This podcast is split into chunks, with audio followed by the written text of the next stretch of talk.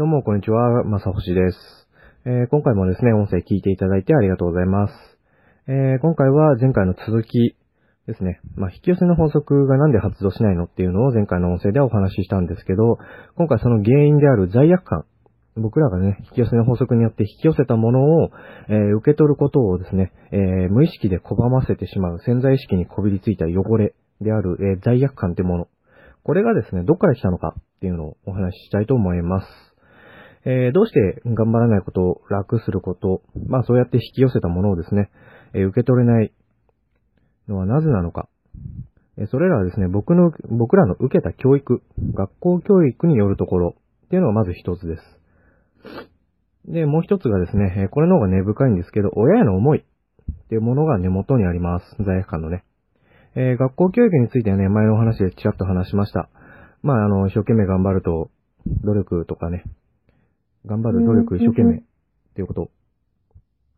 まあ、それが素晴らしいよってことを教えてるわけです。えそれができる子が優等生だよ、優秀な子だって評価されて、できない子っていうのは怒られると。ちゃんとやれとか。えだからどんどん苦労すること、頑張ることがいいことで、それできないのは悪いことだっていうふうに、まあ、潜在意識レベルで思い込んじゃうわけですね。でもちろん苦労も努力もね、いいことです。別にそれが悪いわけじゃないんで、全然僕はそれを否定しないんですけど、ただ問題なのはですね、それができないことがダメだっていう思い込みです。苦労、努力、素晴らしいです。それできる人立派です。でも、できないからといってダメだとか立派じゃないわけじゃないんですよね。苦労、努力しないでなんかできちゃってもいいじゃないですか。ってことなんですよ。で苦労しなければならない。しなければ、えー努力しなければ、頑張らなければ。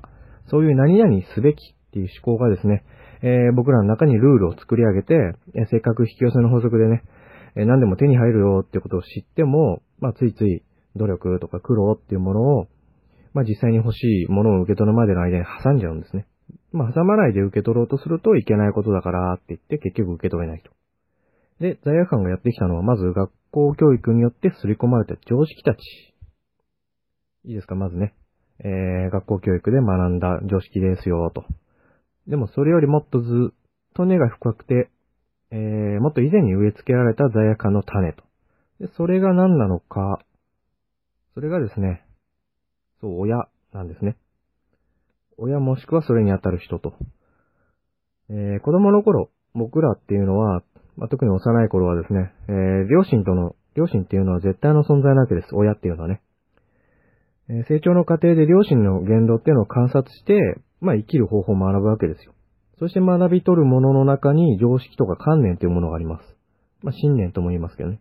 何をして何をすべきではないか、褒められることで、えー何をして何をすべきではないのかっていうのを、まず褒められるっていうことで、すべきことを学ぶわけです。あ、こうすれば褒められるからこれやった方がいいんだなってことですね。で、怒られることで、すべきでないことを学ぶわけです。これやっちゃいけないんだ。こういうことは、あしちゃいけないんだってことね。で、そしてそれを両親との関係以外でも全部適用するわけです。学校の友達、先生、会社の上司とか。で、怒られたことを全部やっちゃいけないこととしてインプットされて、えーそれに反したとき、やっちゃいけないことをやったときですね。やばい、怒られるとか。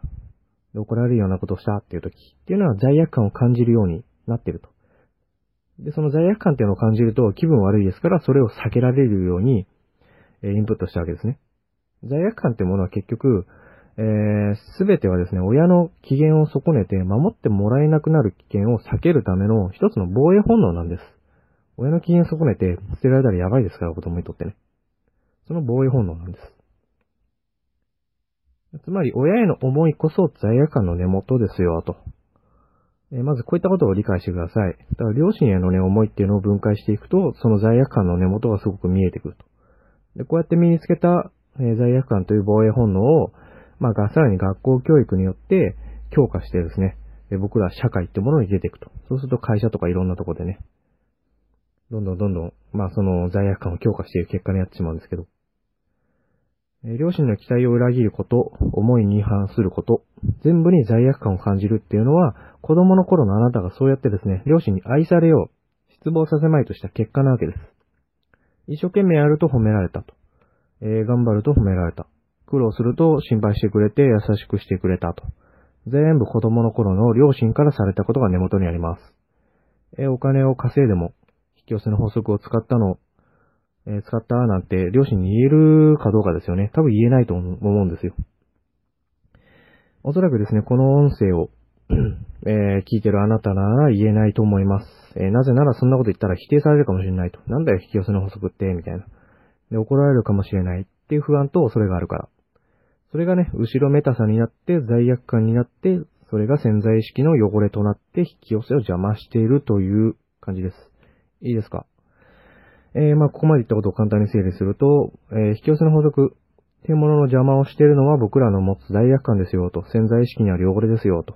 で、それらは学校教育や両親への思いによって、えー、昔から作られたものだよと。じゃあどうすればいいんだっていうお話ですよね。引き寄せの法則を実際に発動するのは。ね、潜在意識が汚れてるの分かったかと。で、その、じゃあどうすればいいのかっていうのはまた次回お話しします。えー、っとですね。まあ、その方法っていうかね、罪悪感を除去する方法については僕自身がプログラムを用意してるんで、ぜひちょっと、えー、やってみてほしいなと思います。えっ、ー、と、URL がね、貼ってあると思うんで、そこぜひちょっと見てみてください。まあ、具体的な話はまた次回するので、よろしくお願いします。最後まで聞いていただき、ありがとうございました。